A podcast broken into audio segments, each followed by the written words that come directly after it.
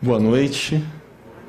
É muito bom estar com cada um de vocês é, nesse encontro, ver rostos amigos, pessoas queridas, mas também é muito bom estar com você que nos acompanha online, seja onde você estiver.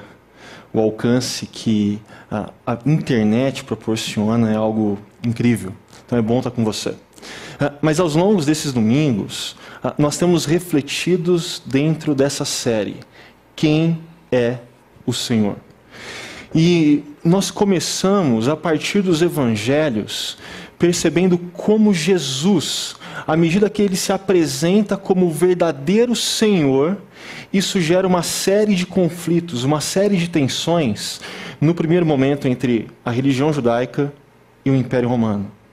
Mas nós fomos vendo que essas tensões continuam acontecendo hoje. Nós que somos discípulos de Jesus, lidamos com esse confronto de poderes, lidamos com essas tensões diariamente em todas as áreas. E à medida que nós seguimos nessa série de reflexões, nós chegamos na carta de Paulo aos Efésios, aonde nós encontramos isso. Paulo fundamentado nisso, nessa verdade que Jesus é o Senhor, ele começa a aplicar como que isso impacta a lealdade que nós temos no nosso coração, como que isso impacta é, o propósito de vida que nós temos, como que isso impacta o nosso estilo de vida, inclusive a nossa sexualidade. Ah, nós seguimos vendo que nós não estamos sozinhos à medida que nós respondemos essa pergunta. Você pode olhar aqui para o lado. Ah, esse Jesus que é o Senhor está moldando uma comunidade contracultural no meio da história. E Paulo avança dizendo que aqueles que são discípulos, eles têm uma forma própria, inclusive, de se relacionar no contexto familiar. Seja nas relações conjugais, seja nas relações pais e filhos, filhos e pais. E nesse domingo, a, gente segue na carta de Paulo aos Efésios para conversar sobre à medida que a gente responde essa pergunta, quem é que manda? Quem é o Senhor como Jesus? O que isso impacta as nossas relações de trabalho? Ah, eu digo relações trabalhistas, não na questão jurídica, mas ah, nas relações do nosso dia a dia. E para isso, eu trouxe dois amigos para me ajudar, Pablo e Kleber, e eu quero que vocês se apresentem para aqueles que ainda não conhecem vocês. Vamos lá. Meu nome é Pablo Marcelo, alguns já me conhecem por aqui. Sou casado com uma fonoaudióloga bonita, falando em relação trabalhista, né? mas não que eu casei por uma relação trabalhista, mas minha esposa. Tenho duas filhas, a Liz Regina e a Nina Olivia, adolescentes. E eu sou bancário, funcionário do Banco do Brasil, né? Quem quiser abrir uma conta pode me procurar no final do, do culto, né? Questões de senha é 0800, tá, gente? Mas é um prazer estar aqui com vocês. Faz quanto tempo que você está lá no Banco do Brasil mesmo? É só 15 anos. Eu acho Foi que vai ter mais uns 15 Algumas contas abertas nesses 15 anos. Ah, mas dá para abrir mais, viu? Bom, boa noite, pessoal. Eu sou Kleber, é, sou casado com a Paula. Nós dois somos engenheiros químicos. E isso foi meio um caminho natural, né? Porque desde que eu me conheço por gente, meu pai tem uma indústria química, então eu sou a segunda geração. Então, se você me perguntar quanto tempo, 47 anos. Que eu, eu, lido como empresário, né? Já fechei muito frasquinho até quando era pequeno. E tenho três filhas, é, duas pré-adolescentes. Uma até me perguntou, pai, você falou que eu sou adolescente no, no culto. Eu falei, é, então, vocês são mais adolescentes já do que pré-adolescentes. Né? Então, são duas adolescentes, uma de a Lígia e a Sofia, e uma raspinha de tacho, que é a Sara, de dois anos. Muito bom. É, e o texto da carta de, aos Efésios que nós vamos mergulhar nessa noite ele é um texto curto e eu queria trazer para vocês, para todos sabermos é, qual é o caminho que a gente vai percorrer, ok? E ele diz o seguinte: escravos, obedeçam a seus senhores terrenos com respeito e temor, com sinceridade de coração como a Cristo. Obedeçam-lhes não apenas para agradá-los quando eles os observam, mas como escravos de Cristo, fazendo de coração a vontade de Deus. Sirvam aos seus senhores de boa vontade como servindo ao Senhor e não aos homens, porque vocês sabem que o Senhor recompensará cada um pelo bem que praticar, seja escravo, seja livre. Vocês, senhores, tratem seus escravos da mesma forma, não os ameacem, uma vez que vocês sabem que o Senhor deles e o de vocês está nos céus e não faz diferença entre pessoas. À medida que nós lidamos com esse texto, ah, duas objeções podem surgir. A primeira delas diz respeito à questão da escravatura. Talvez você, assim como eu, tenha alguns amigos que, ao ouvirem a leitura de um texto como esse, vão dizer: ah, tá aí, ó, tá vendo? Esse negócio de Bíblia é coisa é ultrapassada. Isso não serve mais ah, para os nossos dias de hoje. Olha que absurdo! Legitimando escravatura, legitimando estruturas de opressão que violam a dignidade humana. Mas à medida que a gente caminhar, vocês vão perceber que não, não é isso. Essa objeção, ela é frágil, ela é fraca, ela é uma fake. E como nós não temos tanto tempo, a gente vai conversar um pouco mais sobre ela no nosso chakra talk, ok? Mas existe uma segunda objeção que diz respeito à complexidade das relações que nós temos na atualidade. Algumas pessoas vão olhar para esse texto e vão dizer que é um texto muito simplista. Ele está pensando um contexto de trabalho onde você tem um senhor e um servo e simplesmente uma relação vertical. E isso é algo impensável nos dias de hoje, porque nos dias de hoje ah, você está aqui, Aí você tem três níveis de gerência acima, você tem uma equipe abaixo de você, você tem pares que você tem que trabalhar junto, você lida com clientes, você lida com os parceiros. Existe uma série de stakeholders envolvidos, isso sem mencionar ah, nas startups com suas dinâmicas de funcionamento, sem pensar no contexto acadêmico de grupos de pesquisa e relação de orientador. Ah, esse texto não dá conta, essas pessoas vão dizer. E essa objeção também é frágil, também é fraca. Por quê? Porque, como nós vamos ver, à medida que nós avançamos nesse texto, Paulo nos apresenta orientações, princípios que vão nortear o como nós lidamos no contexto do trabalho com as nossas diversas relações, independente da complexidade, que vão marcar a nossa vida e de quem está próximo de nós hoje ainda. Ok? Então, tenham essa estrutura é, em mente ao nós percorremos. Esse texto é dividido em dois blocos. Cada um desses blocos iniciado por um verbo no imperativo no original grego, grego aonde o primeiro bloco se destina aos servos, que contém quatro orientações quando a gente passa o olho de primeira. O segundo bloco, menor, apenas um verso, destinado aos senhores, com duas orientações. Mas quando nós olhamos o início do bloco destinado aos senhores, nós encontramos vocês, senhores, tratem o imperativo, tratem seus escravos da mesma forma. O que Paulo está, logo no início desse bloco aos senhores, apelando é para uma estrutura de reciprocidade. Em outras palavras, o que Paulo está fazendo é as quatro orientações primeiras elas servem tanto aos servos quanto aos senhores. E os senhores têm uma de brinde. E é sobre essas orientações, sobre esses princípios que nós vamos conversar hoje à noite. E eu sei que à medida que a gente conversar, questões vão surgir.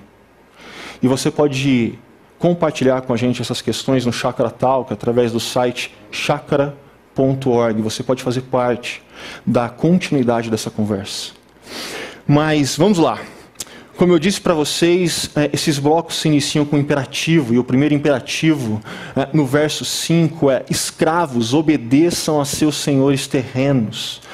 Esse é o imperativo, mas obedecer de qual forma? Marcado por quê? E aqui está a primeira orientação de Paulo, com respeito e temor. À medida que eu me debrucei sobre alguns comentaristas, eu encontrei três possíveis interpretações. A, a terceira é a boa, tá? Já vou contar para vocês. Mas a primeira, a, a leitura é: o que Paulo está propondo é uma relação de respeito, um respeito protocolar. A pessoa me dá bom dia, eu dou bom dia. Ah, no espaço de trabalho, eu não vou ofender. Eu não vou me exceder, não vou usar palavras de baixo calão. Ah, e algumas pessoas, alguns comentaristas, não muitos, apontam para essa interpretação. Mas, para mim, ela é frágil, porque essa expressão, quem está acostumado a ler o Novo Testamento, vai perceber que Paulo usa inúmeras vezes. E ele usa essa expressão respeito e temor para falar da nossa relação com o Deus Criador. Então, o segundo grupo de comentaristas, e o maior grupo, vai dizer o que Paulo está propondo é que aqueles que estão abaixo, aqueles que são servos, devem olhar para os seus senhores e reconhecer neles uma autoridade que o próprio Deus deu para eles. E a maioria dos comentaristas vão nessa linha. Mas eu confesso que eu não fico satisfeito, por quê? Porque a estrutura que nós estamos lidando é uma estrutura de reciprocidade. Como que alguém que está abaixo, então, ah, vai olhar para cima? Ah, tá, dá conta, mas e quem está acima quando olha para baixo? Como ele encontra essa autoridade? E aqui, dois comentaristas, dois exegetas, propõem a terceira interpretação. E eles vão na seguinte linha: o que Paulo está propondo é, ah, independente da sua posição, independente da função que você executa, você precisa olhar para o outro a imagem e semelhança, reconhecer que ele foi criado pelo próprio Deus, a imagem do Deus Criador. Que ele tem uma dignidade que é inata a ele, dada por Deus. O que Paulo está apelando aos seus ouvintes é que, independente da função, independente da posição, eles tratem o outro com uma profunda reverência. E isso é, é muito impactante, pelo menos para mim, porque nós vivemos uma sociedade onde a gente fala de humanização das relações. E aqui o desafio que Paulo está dando para nós hoje é esse. Nós precisamos olhar no contexto de trabalho por trás daquele colega emborrado, que você não gosta nem de parar para tomar café com ele, ah, alguém que é alvo do amor de Deus. Você precisa olhar para aqueles que estão acima de você e que te demandam, e por isso você não vai muito com a cara deles, ah, como alguém que é alvo do amor de Deus. Aqueles que estão abaixo e que você fica, ah, esse cara não corresponde às minhas expectativas. Você precisa olhar para ele como alguém que é alvo do amor de Deus. Uma profunda reverência. E meus amigos, eu queria contar com vocês como que é isso? Como que é esse olhar de que encontra no outro um humano que é alvo do amor de Deus, que tem essa imagem e semelhança no dia a dia de vocês? Patrão. Sobrou, né? Então tá bom. Bom, uma coisa que surgiu para mim desse texto, né, que a gente teve discutindo, é, às vezes a gente não para para pensar nisso, mas talvez a gente passe mais tempo com os nossos colegas de trabalho até do que com a nossa família, muitas vezes, né? Eu, por exemplo, sou o primeiro a chegar na empresa, o último a sair. Nem é o ideal, mas é muitas vezes o que acontece. E, e o chefe, ele é meio visto como vilão, né? É, isso foi criado ao longo do tempo. E, e é interessante porque o chefe, né? A minha esposa estava aqui no, no culto anterior. Eu até brinquei. O chefe às vezes a esposa brigou, né? Com ele na noite anterior. Às vezes a criança ficou doente, né? Você passou a noite ah, em claro, né? E assim como o chefe, é, cada um dos empregados, cada um, cada um é um ser humano que tem problemas, né? Que tem dificuldades, que tem desafios. E, e, o que esse texto convida a gente é a olhar para os nossos problemas, mas ao mesmo tempo cumprir com o combinado. Né? E, e, é um hábito que eu acho que me, me remete também ao fato que muitas vezes a gente é cristão só no domingo. Né? Muitas vezes a gente está sendo cristão só vindo à igreja no domingo. E é o passo que a gente deveria ser cristão também, e principalmente, talvez, onde a gente tem mais oportunidade de ser cristão que é onde a gente está mais tempo interagindo com mais pessoas, né, que é no ambiente de trabalho. Né? Então, essa empatia que naquela penúltima música foi tão bem é, enfatizada, né? essa coisa de se colocar na dor do outro, de se colocar no lugar do outro, eu acho que isso é uma coisa que pega forte. E aí eu tenho dois exemplos bem rapidinhos para falar disso aí. Né? Um é uma funcionária nossa que tinha muito desejo de engravidar é, e ela conseguiu engravidar, né? E ao mesmo tempo ela ficava com medo, é uma pessoa muito responsável, né? Medo pela, pelo cargo dela, pela por aquilo que a sociedade impôs de que a mulher hoje tem que trabalhar, né? E, e, eu conversei com ela sobre isso, porque a, eu e minha esposa a gente viveu muito isso, essa questão de, de da gravidez, né, da importância disso para a formação da família. E eu falei para ela viver a gravidez, né? Tanto que ela está de home office, né? Ainda não teve neném, deve estar tá com 36 semanas. A gente orou muito por ela várias vezes durante a, esse período de gravidez no nosso grupo pequeno. Então, eu acho isso reconfortante, independente se ela vai continuar na empresa ou não. E um outro caso, a gente durante a pandemia produziu álcool gel, a gente é uma indústria química, né? Então virou uma loucura, enquanto eu via no meu condomínio que eu morava o pessoal que estava de home office, alguns andando de bicicleta e postando no Strava durante o dia, né? E meus funcionários do administrativo todos em casa. E ok, ninguém sabia o que era aquilo no começo, né? Só que ao mesmo tempo que ninguém sabia, tinha muito medo né? medo pela doença, medo de estar no ambiente de trabalho. Então a gente fazia reuniões às vezes com o pessoal no pátio, tentando confortar as pessoas etc. E um funcionário, uma pessoa muito simples da produção, ele chegou em um momento para mim, pediu para falar comigo e falou assim: é, eu quero ficar de home office. Eu, abençoado, como, né? Como que eu vou te deixar de home office? Como é que você vai produzir? Mas aí eu entendi, eu pedi para o RH conversar, a gente conversou, entendeu que ele morava com um pai idoso, ele estava com medo. Então a gente foi diminuindo a carga de exposição dele, né? no que era possível, até ele poder realmente pegar férias e etc. Né? Então tudo correu bem. Muito bom. E você, meu amigo? Bom, quando a gente fala de uma instituição financeira igual o Banco do Brasil, eu estou falando de cerca de 90 mil funcionários. Né? Espalhados pelo Brasil inteiro.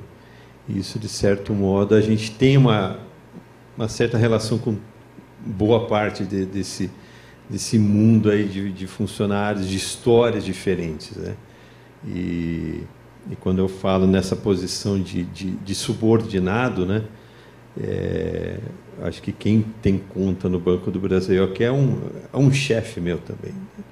E quando eu vou para esse lado né, de que Paulo está falando da reciprocidade, é de olhar esse ser humano que está ali também. Né? É, não só um cliente, não só um chefe, um chefão, um subordinado, um, um, um, cara que trabalha do meu lado como um bom economista, mas ele, ele tem uma história, que nem o Kleber falou, ele tem um, um pai que está acamado, uma, uma esposa que está doente, ou um parente, um filho que morreu, e ele está ali, e como você passa o dia inteiro, né? É, mais tempo com ele do que até com a sua própria família, você entende a pessoa que está do teu lado. Eu acho que muitos aqui entendem a pessoa que está do teu lado. Aquela pessoa que está rindo semana inteira, aquele dia está ruim. Eu acho que é, é que a música falou: ame seu próximo como se ele fosse você, como se a dor que ele sente fosse a que sente você. Né? Então, acho que além da, de uma relação profissional, que todos têm, cada um tem a sua seu ramo de atuação, nós temos essa, essa visão diferente. Eu acho que é a visão do reino de, de cuidar dessa pessoa de alguma forma. Né? Muito bom. E, e à medida que Paulo segue na carta de Efésios, a gente encontra a sua segunda orientação, o segundo princípio onde ele trata sinceridade de coração. E a maioria dos comentaristas eles são unânimes a afirmar que o que Paulo está se referindo é a um tipo de integridade, a um desafio de você é quem você é, independente de onde quer que você esteja. Não existe uma vida fragmentada, particionada, você é alguém inteiro ali. Mas à medida que eu estava lendo, Uh, o John Stott ele trouxe algo que eu achei muito interessante, porque ele adicionou à integridade uma questão sem hipocrisia, sem segundas intenções, sem hipocrisia, sem segundas intenções. Então eu quero colocar vocês aqui na fria, dividindo as perguntas. Ah, Para você, Pablo, a integridade, como que isso acontece no dia a dia de trabalho? Eu vou fazer um contexto aqui, ó. Que nem eu tava. Hoje é o terceiro. É, esse, aqui é o terceiro culto, né? É o terceiro no round. primeiro culto, gente, ele falou que tinha croissant e café lá em Barão. No segundo a gente reclamou e no terceiro já tem água aqui. Ó. Acho que chegasse no quarto já ia ter um croissantzinho. Cafezinho, aqui. tudo. Ah, a integridade aqui tá, tá boa, cara. Mas acho que essa integridade é falando uhum. de, ali do meu contexto, né? É você estar tá ali não só para abrir uma conta, né? Pra, ou como as pessoas falam, para desbronquear uma senha, para assustar um cheque. Né? Você está ali para ser um bom bancário, né? ou um bom químico, um bom engenheiro, um bom psicólogo, um bom advogado, e você está inteiro ali. Acho que Deus nos capacitou nessa forma para para mudar, mudar o mundo, né? Esses dias eu vi um, um livro da, das pessoas que descobriram a vacina em tempo recorde, né? O, isso, isso é bonito, isso é bonito. Eu acho que Deus nos coloca ali justamente para ser isso, essa, essa interesa. E interesa não só no domingo, né? Como o Kleber falou, às vezes a gente está aqui, ah, domingo é uma coisa, segunda, sexta é outra coisa, né? Não, a gente é, é inteiro, não é aquela coisa platônica de lá, aqui. É, é, nós somos isso, nós somos feitos por Deus para sermos inteiros nessa, nessa inteireza, né? fazendo essa redundância de estar tá trabalhando e ser um instrumento de Cristo, não só lá, mas aqui também. Né? O Kleber, e para você essa questão do sem hipocrisia? O que, que vem na sua mente? Cara, vem, vem duas coisas, dois lados, né? Vem o lado de que por que, que o patrão é um vilão? Por que, que a gente é visto, o, empre, o empregador, né, é, como um vilão? Porque historicamente ele é. Historicamente ele é um vilão no Brasil. Senão você não tinha a CLT, a consolidação das leis do trabalho, você não tinha a fiscalização trabalhista, você não tinha causas trabalhistas que eram ganhas, são ganhas, é, porque o judiciário trabalhista tendenciosamente vai defender o mais fraco, e o mais fraco é o empregado. Né? Mas por quê? Porque você tem uma série de empresas que, historicamente e até hoje, não cumprem com o combinado. Né? Então, não são íntegras, né? agem com hipocrisia, com segundas intenções. Né? Por exemplo, registram ou não registram, né? ou registram pagando por fora, pagando metade, pagando um mínimo. Né? E depois, se alguém entrar e recorrer, beleza, estou no lucro, né? porque 10% vai entrar com uma causa. Então, eu, eu acho que é, isso é uma das coisas que eu tenho a felicidade, que na Claros a gente tem todo mundo registrado CLT, é, uma coisa que a gente pode se orgulhar. E do lado né, do funcionário, eu tenho várias, mas como a gente só pode... Né, quanto tempo, tempo é curto. Vou contar uma só. É, teve um funcionário que pediu para voltar, né? Chegou para meu pai há, há um, anos atrás, falou: "Ah, me arrependi, gostaria de voltar". E ele voltou. E meu pai tinha grande confiança no rapaz. E o rapaz se mostrou muito solícito, falou: Nossa, além de exercer a minha função de compras, é, eu acho que eu vou exercê-la melhor se eu estiver lá na logística, porque eu vou ver os caminhões chegando, saindo, né? Então eu vou vou estar tá lá num lugar assim muito mais produtivo. E foi colocado lá. O que a gente não sabia, né? A indústria química ela vive de segredos, né? Um dos segredos é formulação, são as matérias-primas. Bastante disso ele já tinha acesso como comprador. O outro segredo são os clientes, né? Então ele teve acesso a todas as notas fiscais de entrada e de saída da empresa durante um bom tempo. Copiou tudo, se eu falar Xerocá, aí o pessoal vai saber a idade. Né? Então copiou tudo e deu um belo prejuízo para a gente durante bastante tempo. Falta integridade. E, e, os, e, a terceira orientação que Paulo aponta é, continua indo nessa linha. Para mim, ela continua dependendo da integridade. Quando a gente lê obedeçam-lhes, no original grego esse obedeçam-lhes não está aí, ok? Ah, ele continua dependendo daquele primeiro obedeçam, daquele primeiro imperativo. E aí então Paulo diz: não apenas para agradá-los quando eles, quando aqueles que estão acima, os observam. Então, de novo, vamos por partes. Pablo, como que foi no banco, por exemplo, numa pandemia, que de repente foi todo mundo para casa e patrão nenhum mais via ninguém? É, foi, acho que foi uma uma reviravolta para todo mundo, mas o banco não, não escapou dessa também, né? Ali em março, de repente, fecha agência, fecha setores do banco, prédios e todo mundo vai para home office, era Zoom, Teams, Google Meet, e ninguém sabia mexer naquilo, mas desses 90 mil funcionários, acho que uns 70% foi para o home office, né? Só que infelizmente, né, é, essa, essa, essa, esse texto de Paulo pegou ali também, né? Porque o cara ele logava no sistema e, e ia para um, uma sessão de Netflix também ali dentro da casa dele. Né? Mas a gente rastreia, a gente sabe o que é está acontecendo, né? E, e a gente vai vendo que tem muita gente que, que infelizmente, infelizmente, vai por esse esse caminho que não deveria acontecer, né? Eu acho que como cristão é, independentemente de ter um olho atrás de você, um Big Brother te olhando, vendo o que você está fazendo, acho que você tem que ser íntegro, não ter hipocrisia estar tá ali, de fato, fazendo o que você deve fazer, ou numa agência, ou num prédio, ou dentro da sua casa, no, que a gente viveu, muitos viveram aí de estar numa mesa de cozinha, ou lá no, no, no sofá, mas está tá ali trabalhando integralmente. E essa questão que o Pablo está trazendo é, é um desafio urgente para hoje, porque a pandemia jogou a gente dos escritórios para as nossas casas. Mas quando a pandemia passou, né, nós não fomos totalmente jogados de volta para o escritório. Ah, diversas empresas têm optado pelo trabalho híbrido. Então, ah, você três dias está presencial, dois dias você está online. Ah, às vezes três dias online, dois dias presenciais.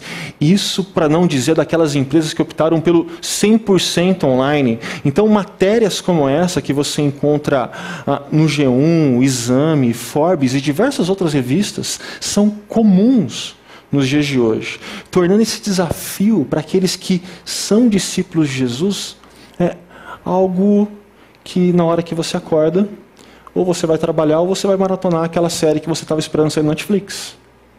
E aí? Ah, fez frio demais. Em vez de eu ficar disponível a partir das oito, que é o combinado, ah, vamos estender um pouco mais. A cama está gostosa, a coberta está quentinha. Como que fica a nossa integridade, independente de onde estejam, inclusive quando não tem olhos nos observando. Ah, esse é um ponto importante. Mas tem um outro ponto, e que eu vou querer ajuda do Kleber, mas eh, eu já pedi perdão para Deus, mas eu pedi perdão para os corintianos presentes aqui como eu, porque eu quero trazer um exemplo que assim é, dói de alguma forma. Ah, por quê? Nós temos uma tendência a olhar para aqueles que estão acima e pensar que eles não trabalham. Aqueles que são gerentes, patrões, eles não se dedicam tanto quanto eu. É, e o Abel Ferreira, técnico de um time que eu não vou pronunciar, vocês perceberam que está pequenininho, está arriscado. Procurei uma foto que não tem nem jaqueta com o logo do time, tá? Para deixar claro. Mas, na minha opinião, ele é o melhor técnico ah, do futebol brasileiro dos últimos dois, três anos. Ah, e ele tem uma filosofia que sempre aparece nas entrevistas que ele dá, e ele sempre martela: trabalho duro. Trabalho duro.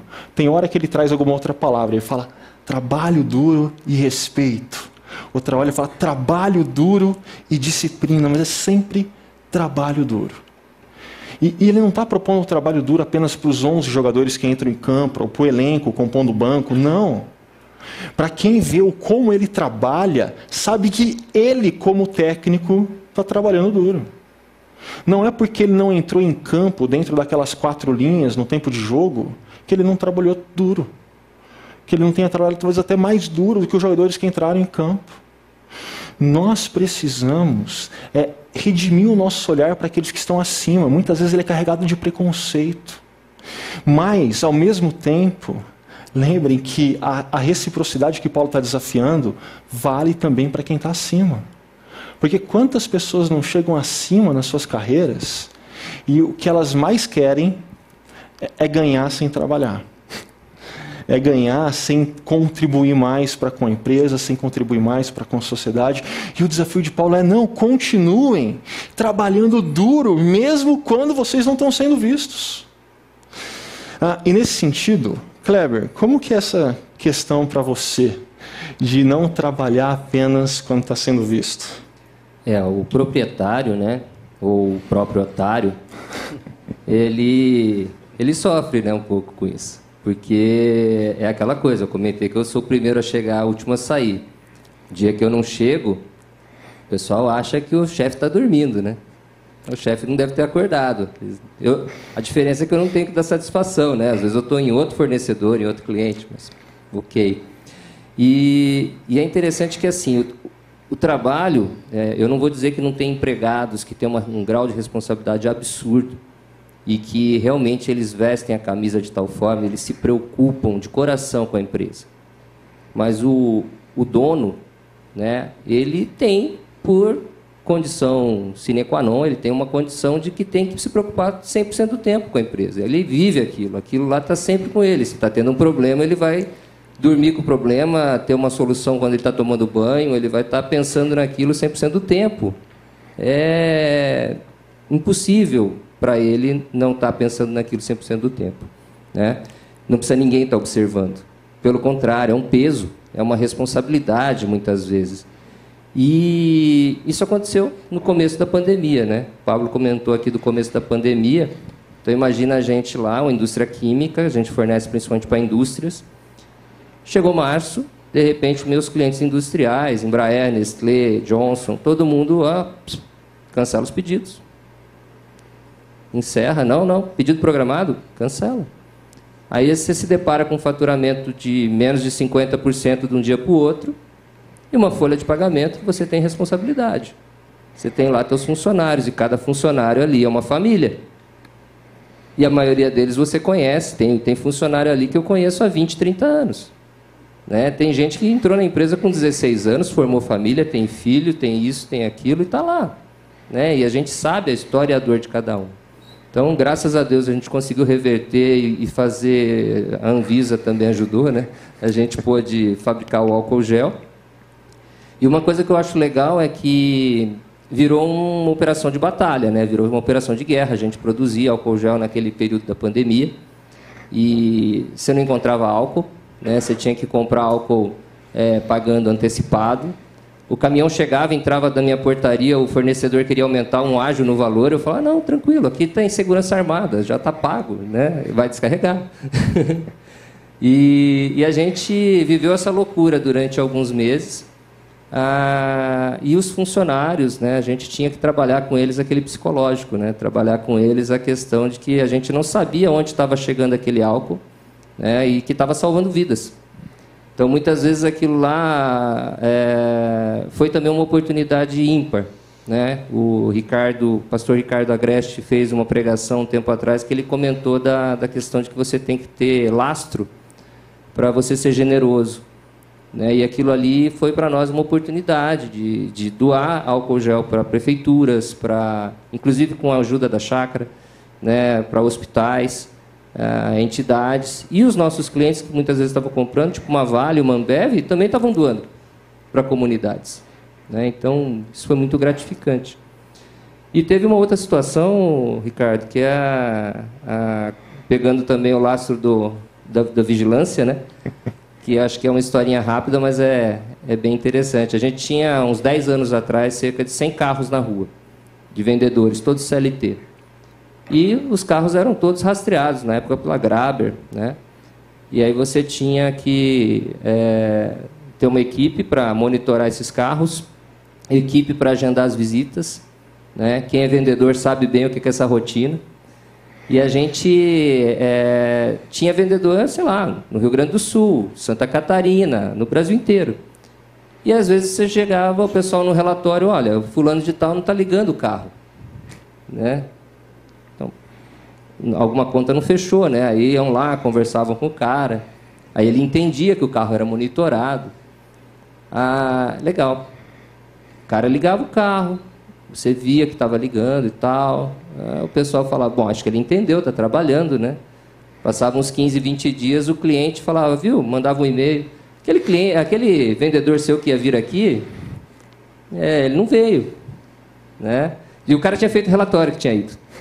Era muito legal. Aí você manda o gerente lá, ó, aí você gasta. Aí o gerente chega lá, não avisa o cara, né? Ele fica lá esperando o cara sair de manhã. O cara sai. O cara pega o carro e sai de manhã, o gerente vai atrás. Ele vai lá no distrito industrial com o carro, a mulher dele vem com o carro atrás, ele entra no carro da mulher e volta para casa. Falta integridade. São essas situações aí que a gente. Falta integridade. É, mas a, a quarta orientação, à medida que a gente segue nesse texto, é, deixa eu me chegar à TV para poder mostrar melhor para vocês. Elas têm dois particípios que estão ali na dependência daquele verbo imperativo.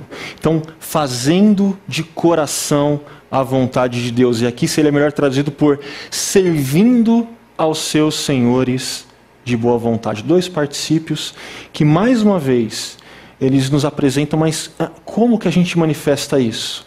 De coração e de boa vontade. E para mim esse ponto é muito importante porque existem duas tendências culturais ah, que elas são muito fortes e que elas tendem a nos arrastar se a gente não dá conta delas. A primeira tem a ver com ah, o mínimo esforço. Ah, sem, a gente sempre está pensando como trabalhar menos. Isso não é um problema em si. O problema é quando você para nisso. O problema é quando tudo que você faz no seu dia a dia é o mínimo do mínimo você não se entrega mais. E quem adere a esse tipo de tendência não está, não está fazendo as coisas de coração e de boa vontade. A segunda tendência, e que para mim ela é mais forte nas gerações mais novas, tem a ver com o seguinte, assim, a, a gente até faz mais que o mínimo, a gente até faz de coração e de boa vontade aquilo que a gente gosta. Aquilo que a gente gosta a, a, voa, Agora, aquilo que não gosta, quando chega no mínimo, assim foi muito. Tendências que, se a gente não se apercebe delas, a gente vai na contramão dessa orientação que Paulo dá, desse princípio de coração, de boa vontade. Mas, meus amigos, quero ouvir de vocês. Como que é para vocês isso no dia a dia? Eu, você estava contando, lembrei de uma história. Uma vez um senhor, ele chegou na minha mesa, era uma segunda-feira, ele chegou e jogou aquele monte de extrato amassado, sabe aquele extrato de bêbado, assim, jogou na mesa, assim, aquele monte de extrato e começou. Porque vocês, que bancário não é muito bem visto, né? É, acho que bancário não, não herdará o reino dos céus. Mas ele, ele chegou, e esse D aqui, de, de D, não sei que C, e eu vim aqui, eu saquei 200 reais e vocês debitaram, debitaram não é, tiraram de mim, roubaram de mim 500 reais. Eu peguei o extrato, abri assim bonitinho, olhei e tal, daí já vi, né? Falei, senhor, o senhor veio aqui na, no sábado, na, no nosso, na sala de autoatendimento? Vim. E o senhor sacou 200 reais. Saquei. E de, depois o senhor veio mais à tarde e sacou outros 200 reais. Saquei também. E depois eu vi que o senhor veio na, no domingo e sacou mais 100. Saquei. Ah, tá. Então vamos lá, senhor. 200 mais 200 dá 100, é 500 reais. É 500 reais o senhor sacou? Menino, como que você chegou nessa conta? E ele achou assim que eu abri a mente dele, né? E é legal que que às vezes o bancário ali é, ele pode ter esse papel de esclarecedor de muitas coisas que para as pessoas é um é um D, um C, um vermelho, um verde, né? E você não só isso de você ensinar uma educação financeira, você financiar, ajudar um, um empresário a trazer uma máquina de fora que vai fazer máscaras e, e álcool para uma cidade inteira, né? E você falar para uma pessoa, oh, o senhor está pagando um juro X aqui, mas o senhor podia pagar um juro menor ali. Então, se o senhor pagar ali, o senhor consegue fazer isso tal. Então, acho que quando você fala de bom coração, de boa vontade, a gente pode ser o diferente ali, né? De não ser mais um bancário, não ser mais um médico, mas fazer bem o sal e a luz, né? Essa diferença de tratar bem, de cuidar, de mostrar esse amor diferente que é que é típico de, de, de um reino de Deus. E você, Kleber? É, me ocorreu, né, com esse trecho da passagem, é, uma, eu, eu ajudo como sensei de judô num projeto social, né, no Serviço Social Nova Jerusalém. E, a, e o nosso sensei titular lá sempre fala um trecho de Colossenses 3:23, né? Que é tudo que fizerem, façam de todo o coração como para o Senhor e não para os homens. E, e isso é, é muito precioso, né? Ah, como eu disse, eu chego cedo na empresa, não tem ninguém, tem um vigilante. E aí, às vezes, fico passeando pela empresa, andando pelas salas, né? E orando. Orando pelos, pelos meus funcionários. Orando por eles, orando pela empresa. E, e acho que esse é um convite que eu faço para cada um de vocês, para cada um de nós. Orar pelos nossos chefes, pelos nossos funcionários, pelos nossos colegas Acho que isso é, é algo precioso que, que vem para mim desse texto. E aí pega até uma imagem que está circulando na internet essa semana que eu achei bem... É, é, é, curtinha, mas é super legal, né? Que o hábito de, de falar com Deus, é, ele muda o jeito de você também tratar as pessoas. Né? Então, acho que isso é muito legal. E é nessa linha que Paulo ah, vai na raiz ele propõe algo que é radicalmente diferente. Porque ele não está falando apenas para nós fazermos de coração, de boa vontade. Ele está dando um motivo, ele está dando um porquê. Ah, porque à medida que nós fazemos de coração, nós fazemos o quê? A vontade de Deus. À medida que nós servimos de boa vontade, nós não servimos a homens, mas servimos ao próprio Deus. Em Efésios, Paulo vai nessa linha. Em Colossenses, que o Kleber citou, Paulo vai nessa linha. Ah, em 1 Coríntios 15, que nós lemos ao longo do encontro, Paulo vai nessa linha quando ele diz: Portanto, meus amados irmãos, mantenham-se firmes e que nada os abale, sejam sempre dedicados à obra do Senhor, ao trabalho, é, pois vocês sabem que no Senhor o trabalho de vocês não será inútil. Mas qual é o problema? Quando nós lemos Efésios, Colossenses ou esse texto de Coríntios, é que talvez você, assim como eu, pelo menos no começo da minha caminhada cristã, eu li esse texto e ah, trabalho no Senhor está falando da equipe pastoral da chácara. Está falando dos músicos que tocam de domingo aqui. E se ele não toca ah, durante a semana nesse contexto de igreja, ah, já não vale. E a gente, é, sem querer, hipervalorizava tudo aquilo que tinha a ver com o contexto religioso e desvalorizava todo o resto. Mas o que Paulo está propondo para a gente é que todo, todo trabalho, tudo aquilo que a gente faz, independente do que a gente faz, a gente tem que fazer com um porquê e de uma forma que faz parte do que Deus está fazendo na história e porque a gente faz nele, não vai ser em vão não vai ser inútil.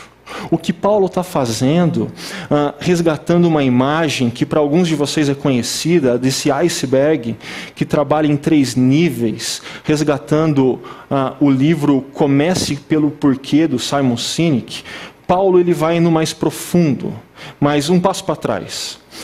Esse esquema do, do Simon Sinek diz o seguinte: o que nós fazemos é aquilo que está na superfície, é aquela questão que é primeiramente aparente. Mas por detrás disso existe o como nós fazemos. Ah, quais são os processos empregados? Quais são os valores embutidos? Como nós fazemos o que nós fazemos? Mas um nível mais profundo é o porquê nós fazemos. E o porquê molda todo o resto. O porquê impacta o como, impacta o que. E o que Paulo está fazendo é mexendo justamente nesse porquê. Porque nós fazemos o que nós fazemos? Porque nós fazemos para o Senhor. Porque à medida que nós fazemos, de alguma forma, Deus utiliza aquilo para que a vontade dele seja cumprida não apenas na nossa vida, na nossa história, mas daqueles que estão ao nosso redor. É um porquê radicalmente novo. Ah, esse porquê tem que gerar em você uma clareza de propósito. Você tem que ter essa clareza à medida que você responde essa pergunta: quem é o Senhor como Jesus? Mas Paulo segue. E ele segue entrando nesse último bloco, onde nós temos o imperativo, tratem os seus servos da mesma forma, e mais uma vez um particípio, que poderia ser traduzido como deixando as ameaças. No contexto do primeiro século, ah, não faltam relatos de senhores de escravos que infringiam maus tratos e feriam a dignidade dos seus escravos. Ah, Paulo está olhando para eles e falando: vocês precisam deixar isso. Isso não faz mais parte do repertório de vocês. Ah, mas o que é interessante pensar é que hoje nós encontramos alguns similares desse tipo de proposta. Por exemplo, é, a Amy Edmondson, uma pesquisadora que cunhou o termo segurança psicológica, autora desse livro Organização Sem Medo, entre outros que não foram traduzidos, é, ela está num momento de grande visibilidade no mundo corporativo, porque segurança psicológica é a menina dos olhos. Como criar um espaço, uma cultura organizacional, onde não apenas as ameaças não existam, mas uma série de valores aconteçam Valores como respeito ao outro, como integridade, para que o engajamento, para que a entrega seja melhor e para que, inclusive, a inovação possa acontecer. Ah, não os ameacem. Não os ameacem. Mas a gente é, é tentado a pensar que ah, a Amy não está sendo tão inovadora assim. Quem foi inovador de fato foi o apóstolo Paulo. Afinal, ele está no primeiro século, ela está no século 21. Mas o fato é que, no momento que Paulo escreve, outros filósofos também estão propondo isso. Alguns filósofos eles não vão discutir, na verdade, a maioria deles, eles não vão discutir a questão da escravatura em si. Mas eles vão dizer: deixem as ameaças. Deixem as ameaças, porque a partir disso, vocês vão ver um escravo, um servo rendendo mais. Ou, ou ainda mais, assim, é, deixem as ameaças e os castigos físicos, porque vocês pagaram por ele. E à medida que vocês o maltratam, ele perde valor. O bem de vocês está sendo desvalorizado. Outras pessoas, naquele momento da história, estão propondo, ah, deixando as ameaças. Mas o porquê é radicalmente diferente. Mas antes de eu trazer esse porquê para vocês, Kleber, é, essa vai ser só para o Kleber, tá, Fábio? Você me perdoa. É que essa atribuição, por mais que você, todos nós, né, você também pode contribuir para uma cultura assim, é, nessa carta esse peso maior cai sobre quem está acima. Como que é isso para você, meu amigo? Manda bala. O Pablo está acima de um monte de gente lá. Isso é verdade também, viu, Pablo? Então você não vai escapar tanto, não. Mas na boa. É, isso aí me trouxe, me lembrou a infância, né? Meu, meu avô tinha material de construção é, lá em Mongaguá, né, Baixada Santista. E imagina você, moleque, entrando assim atrás do balcão, passando do lado daquelas prateleiras de madeira e aquela folha A4 assim amarelada colada na lateral, escrito assim: Não falte ao trabalho. Seu patrão pode perceber que você não faz falta. Então são aquelas frases que assim a, a, gente que tem um pouco mais de idade, cabelo branco, a gente via muito isso quando ia em empresas, né? Você tinha papelzinho para todo lado, tinha no banheiro, Oh, para de fazer hora aqui, teu patrão, ou qualquer coisa. Hoje isso é considerado assédio moral, né? Isso não daria. nem pega bem, né? Mas é, isso me remete também a uma questão, essa questão do não ameacem. É, eu sou dessa geração que levava porrada e tudo bem, né? A gente levava bronca na frente dos outros, estava tudo certo. E só que não é com essa geração que a gente está lidando. Né? Há muito tempo a gente está lidando com gerações que você não pode ter essa mesma abordagem. Né? Então acho que até um, um sinal não só de respeito a essa carta, mas também de cuidado com as pessoas e aí não é um cuidado por causa da cultura, é um cuidado por causa das, das escrituras, é você, por exemplo, hoje, a gente toma o cuidado hoje de não repreender uma pessoa em público, né, um funcionário em público na empresa. Né? A gente tenta fazer no particular, no máximo com o RH, até para ter um respaldo, mas também mostrar para ele que aquilo é para o bem dele, né, que é uma orientação, que é para ele crescer. E elogiar em público. Né? Elogiar ainda pode.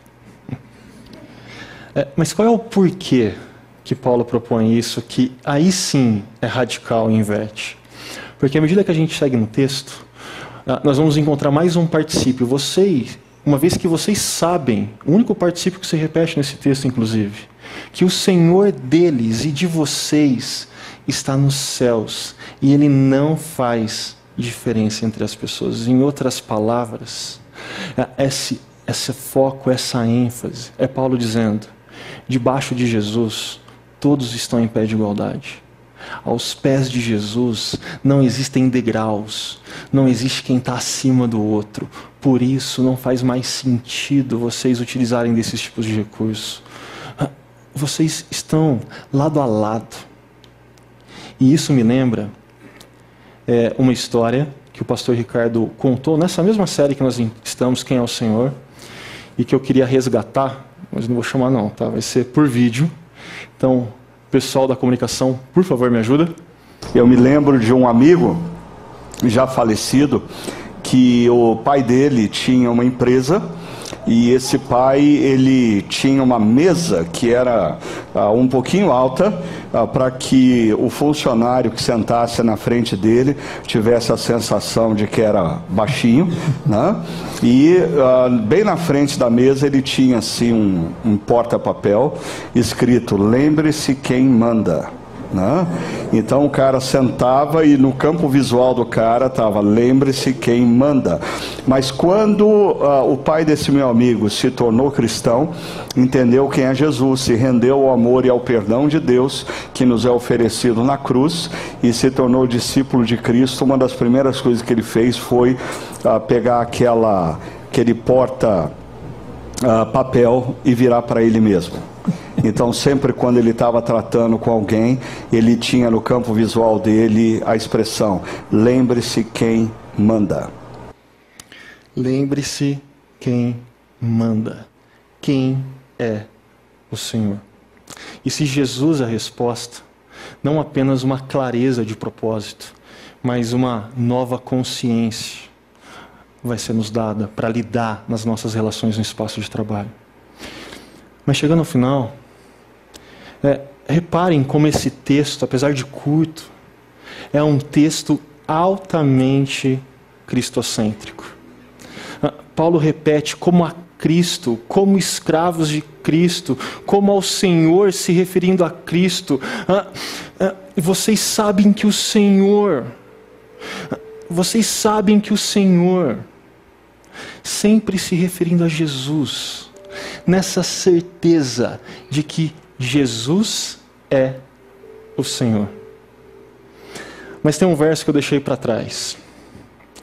Porque além dessas orientações, além dessa clareza de propósito, além dessa nova consciência, eu queria que você guardasse uma certeza, uma esperança.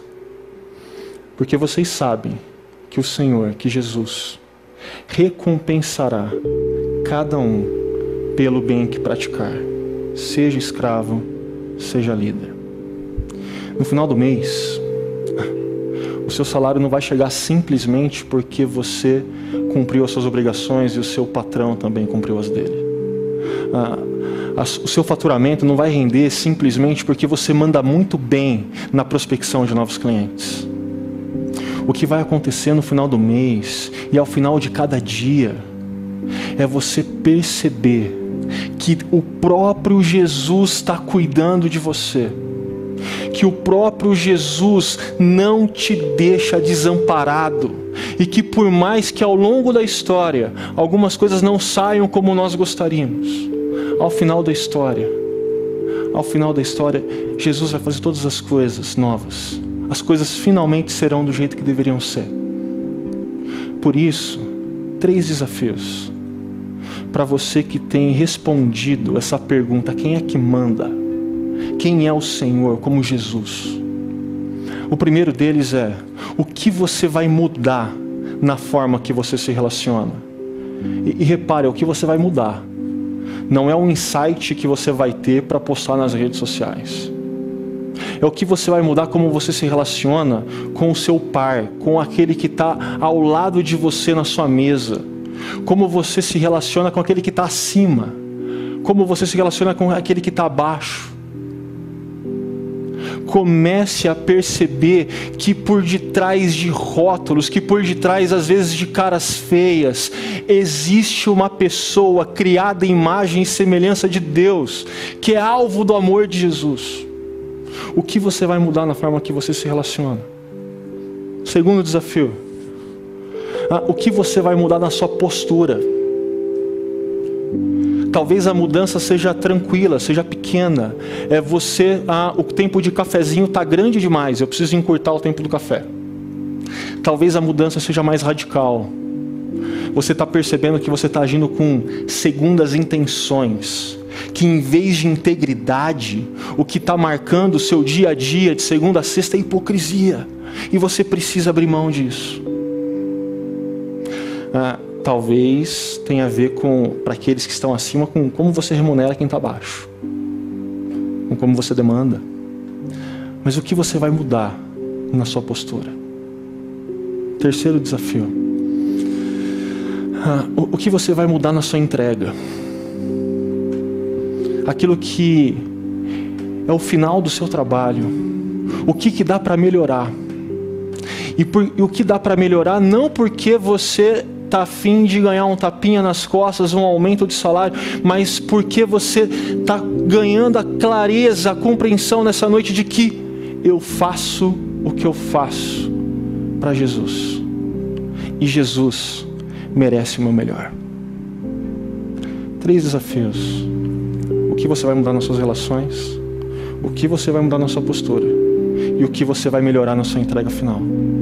Utilize essa última canção para refletir nesses pontos, anotar esses pontos e sair daqui com uma lição de casa, para que você seja um discípulo de Jesus, que impacta as pessoas, que experimenta dessa vontade de Deus, aonde quer que você esteja, inclusive no seu espaço de trabalho. Que Deus te abençoe.